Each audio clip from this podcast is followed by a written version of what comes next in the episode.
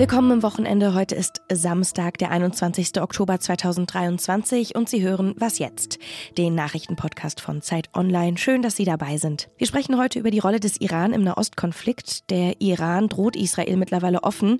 Die Frage, die wir heute klären wollen, ist, ob er für einen Angriff überhaupt gerüstet wäre. Außerdem im Podcast hat die FDP Ideen, um aus ihrem Tief nach den Landtagswahlen herauszukommen. Ich bin Hanna Grünewald und wir starten mit den Nachrichten. Ich bin Susanne Heer. Guten Morgen.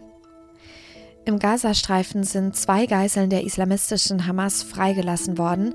Die beiden Amerikanerinnen, Mutter und Tochter Judith und Natalie Ranen, sind laut offiziellen Informationen an der Grenze des Gazastreifens empfangen worden. Währenddessen laufen die diplomatischen Bemühungen um ein Ende der Gewalt im Nahen Osten weiter. Ägypten lädt dazu heute zu einem Friedensgipfel ein. Erwartet werden zahlreiche Staats- und Regierungschefs der Nahostregion.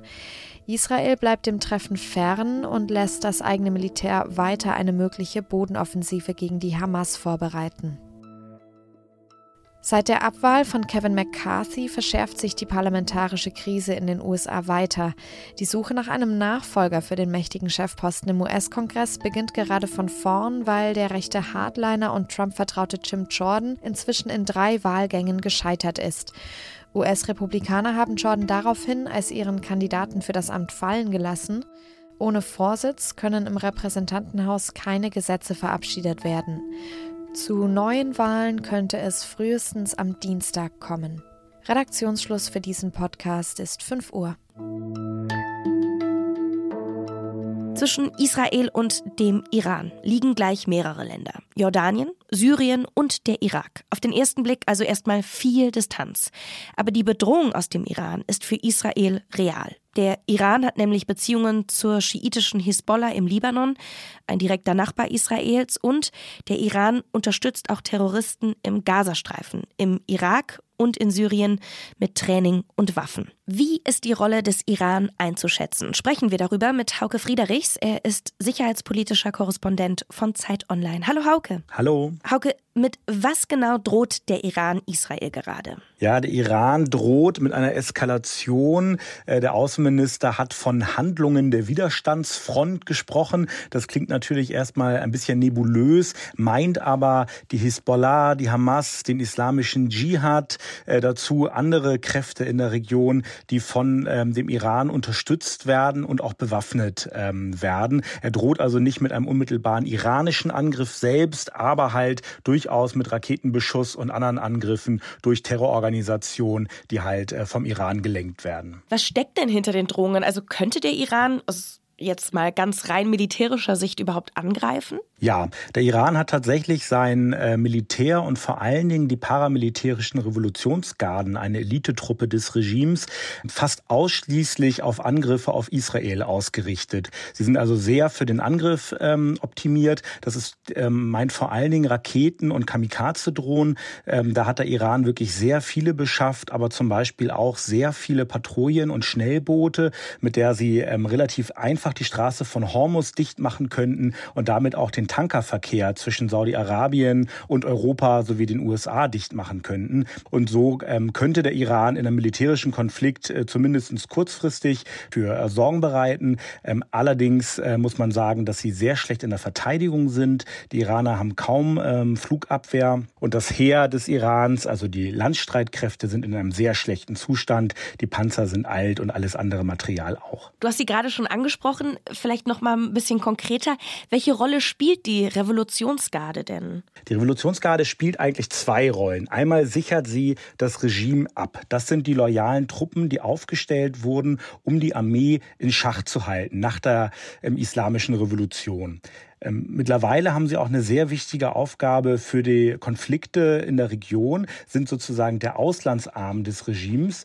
Das sind vor allen Dingen die Al-Quds-Brigaden, die lenken unter anderem äh, die Hisbollah, den islamischen Dschihad. Sie arbeiten eng mit der Hamas zusammen, mit den äh, Houthi in Jemen und mit anderen äh, Gruppen im Irak und Syrien, bilden diese ähm, Radikalen aus, statten sie mit Raketen und Waffen aus und äh, planen offenbar auch deren Angriffe zum Teil mit. Das ähm, denkt man zumindest über den Großangriff der Hamas auf Israel in diesen Tagen, dass da sozusagen auch die Revolutionsgarden eine Rolle spielen. Ich habe es eben schon angedeutet, es gibt ziemlich viel geografische Distanz zwischen dem Iran und Israel. Die Hisbollah wiederum, die sitzt im Libanon und das grenzt direkt an Israel. Wie werden die denn vom Iran unterstützt? Also die Hisbollah ist ja schiitisch, ähm, folgt derselben islamischen äh, Glaubensströmung wie der Iran. Die Hisbollah erkennt auch die religiösen Führer des Iran als die eigenen Führer an. Die sind also extrem eng miteinander verzahnt. Sie verfügt über 150.000 Raketen, schätzt man. Die sind fast fast alle aus dem Iran geliefert oder der Iran hat der Hisbollah ähm, geholfen, eigene Fertigungskapazitäten ähm, aufzubauen.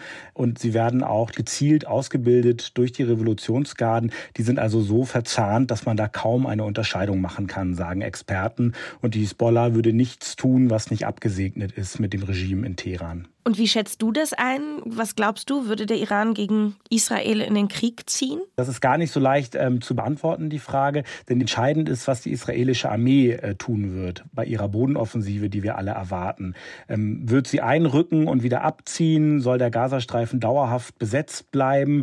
Da könnten die iranischen Reaktionen halt anders ausfallen. Aber sicher kann man davon ausgehen, dass der Iran zunächst seine Verbündeten, also die Terrorgruppen der Region, äh, ins Gefecht schicken wirken wird. Und ich habe mit verschiedenen Experten gesprochen, die eigentlich alle sagen, dass das iranische Regime kein äh, Interesse an einer direkten Kriegsbeteiligung hat. Das wäre wohl auch sehr unpopulär im Iran. Das könnte das Regime destabilisieren. Deswegen gehe ich jetzt mal davon aus, dass der Iran sich äh, zunächst nicht an dem Krieg beteiligen wird. Danke dir für deine Einschätzung, Hauke. Sehr gern. Vielen Dank auch. Den vollständigen Artikel, den verlinke ich Ihnen in den Show Notes. Da gibt es nämlich auch eine Grafik, die ziemlich genau zeigt, wie weit die Raketen Seiten des iranischen Regimes reichen.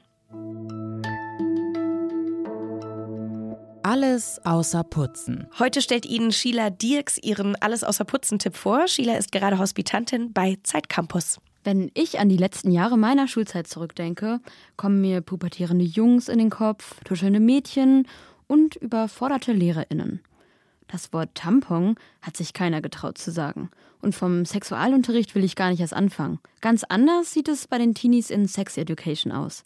Das ist eine britische Serie und die ist bunt, woke und divers. Es geht um Sex, es geht um Liebe, um Transpersonen und Menschen mit Behinderung, um große Herausforderungen und noch größere Identitätsfragen.